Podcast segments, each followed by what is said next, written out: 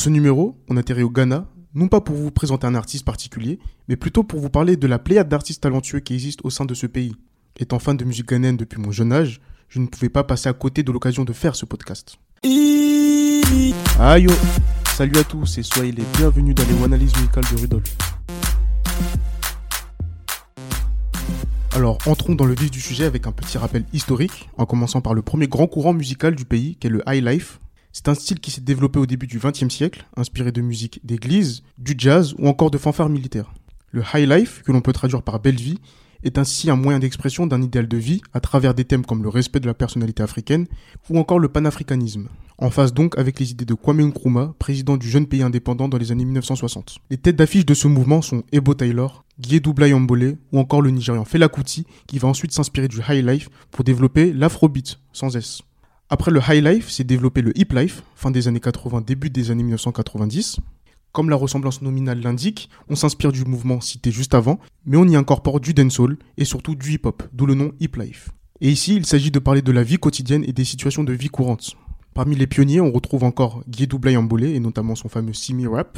Puis le mouvement s'est amplifié surtout au début des années 2000 grâce à des artistes comme le regretté Castro, Obrafour, Tic Tac, Mrs. Bell, Samini, Bookback et j'en passe.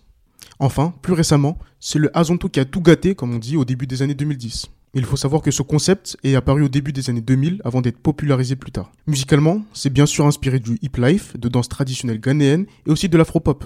Mais c'est surtout les danses qui accompagnent ces morceaux qui vont marquer une génération grâce à Keche, Stage, Sarkodai, Boubak, etc.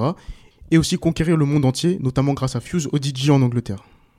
Contrairement au high life et au hip life, on n'est pas dans un registre musical particulier, mais il s'agit d'un énorme phénomène qui a définitivement eu un impact sur la scène ghanéenne et africaine. Tous ces courants et toutes ces influences font qu'aujourd'hui le Ghana est musicalement bien en place, quel que soit le registre. Car la majorité des artistes ghanéens actuels se sont imprégnés de ces différentes cultures musicales. On a d'abord le dancehall, fièrement représenté par Shatta Wale et Stoneboy, mais des jeunes artistes tels que Jay Robier émergent également. Les deux stars citées juste avant se démarquent par leur style très dynamique, alors qu'au contraire, Jay Robier est plus axé sur le chant, la mélancolie et les mélodies. Au niveau rap, on retrouve bien sûr Sarkodai, qui est le plus connu d'entre eux, mais aussi Joey B, Manifest, Kwesi Arthur, Medical, IL ou encore Papi Kojo pour ne citer que. La plupart sont comme on dit dans le jargon des kickers purs, mais qui sont très aisément capables de jongler dans d'autres registres.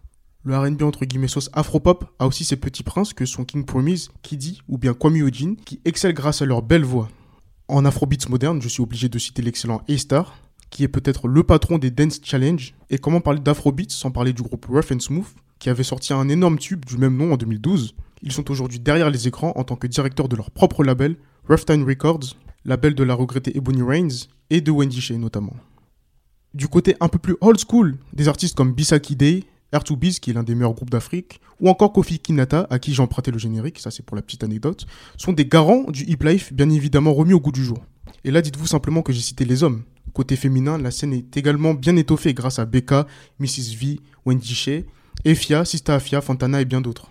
Au niveau composition, le Ghana est aussi fièrement représenté par Guilty Beats, le hitmaker Afrobeats, MOG Beats, qui est à la source de la grande majorité des succès des artistes que j'ai cités avant, ou encore Didier Jules, qui est peut-être mon préféré de tout le continent. Et là, je vous renvoie à l'épisode consacré à Mr. Easy, dans lequel j'explique que c'est Jules qui a construit l'identité sonore qui a révélé le Nigérian au grand public. De nombreuses stars, certes, mais qui ne doit pas faire oublier les tragiques disparitions de Castro en 2013, qui était sans doute la plus grande figure du pays, mais aussi celui des Bonnie Reigns en 2018, qui était parti pour devenir la nouvelle étoile du Ghana.